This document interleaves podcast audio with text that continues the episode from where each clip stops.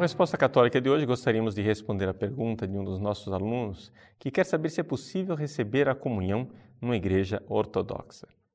Bom, antes de tudo, vamos deixar bem claro: igreja ortodoxa se entende uma igreja oriental que não está em comunhão plena com a igreja católica, ou seja, não está em comunhão com o Santo Padre o Papa, o bispo de Roma. Porque, é evidente, existem católicos orientais. E esses católicos orientais que têm, celebram a Santa Missa da mesma forma que os orientais celebram, nestes nós estamos em casa e podemos comungar tranquilamente. Então, aqui, antes de nós respondermos, precisamos ter bem clara essa diferença. A pergunta não é se eu posso comungar numa igreja de rito oriental, porque é evidente, é possível comungar numa igreja de rito oriental, mesmo eu sendo latino. Por quê? Porque é a minha igreja, é a igreja católica, eles estão em comunhão com o Papa. Nós estamos falando de uma outra coisa. Estamos falando das dioceses, das igrejas ortodoxas que não estão em comunhão com o Papa. Pois bem, é possível comungar nessas igrejas? O Código de Direito Canônico nos dá uma resposta muito clara no cânon 844 e diz o seguinte: que só é possível para um católico receber a comunhão nestas igrejas onde existe validamente o sacerdócio e, portanto, a Eucaristia validamente consagrada, no caso de ser impossível, física ou moralmente, o acesso do católico a um ministro católico.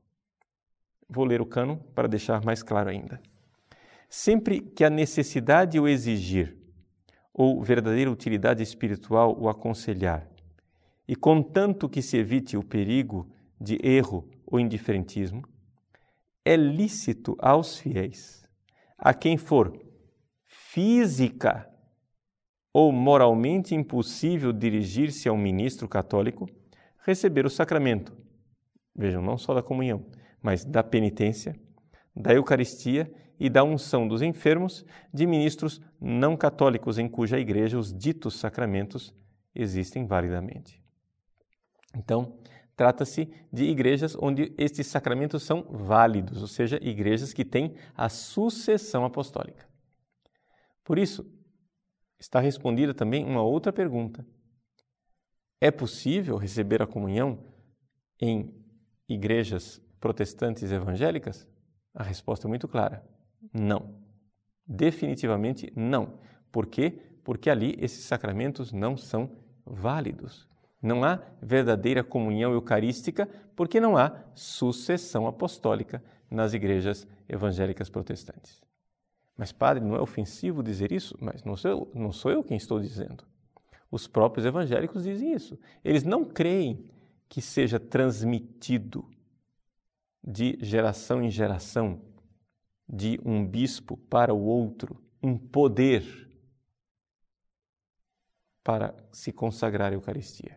Para os protestantes, qualquer pessoa pode celebrar a ceia do Senhor, porque a ceia para eles é simplesmente um símbolo. Para nós católicos, a coisa é bem diferente. E para os ortodoxos também. Ou seja, nesse sentido, nós católicos e as igrejas ortodoxas temos a mesma fé. Nós cremos realmente que a Eucaristia, a missa, a Santa Missa, tem a presença real de nosso Senhor Jesus Cristo.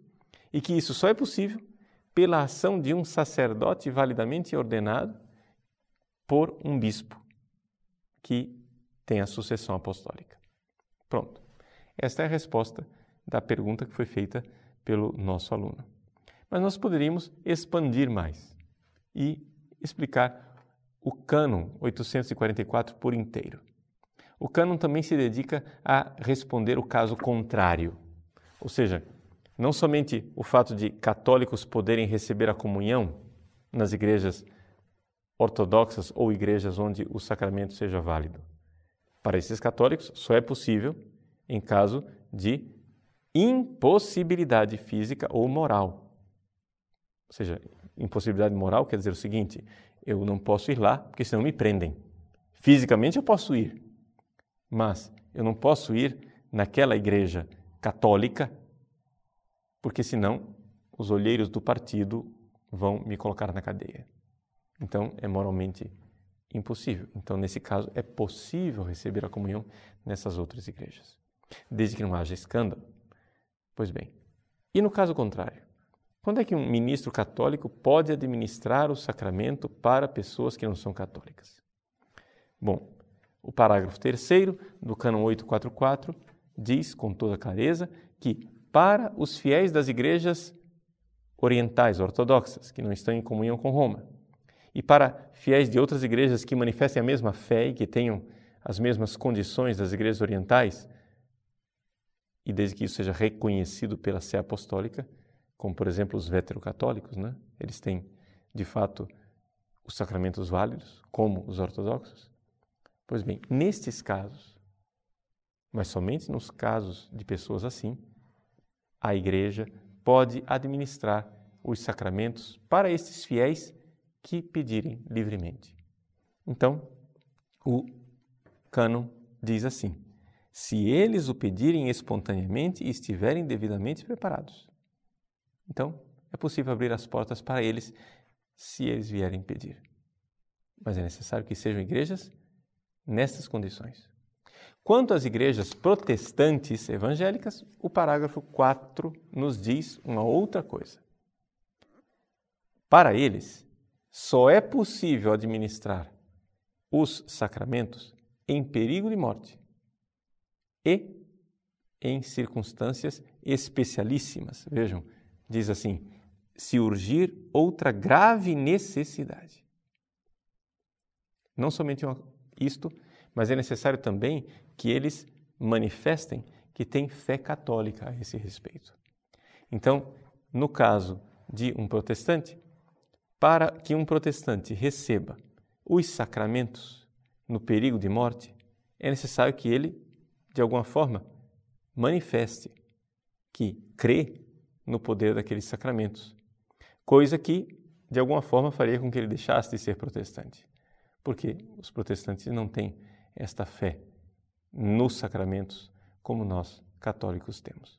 Então, assim, está mais ou menos respondida a sua pergunta a respeito da intercomunhão, ou seja, aquilo que antigamente se chamava de comunicatio in sacris, essa possibilidade de se receber sacramentos em outras igrejas que não a Igreja Católica.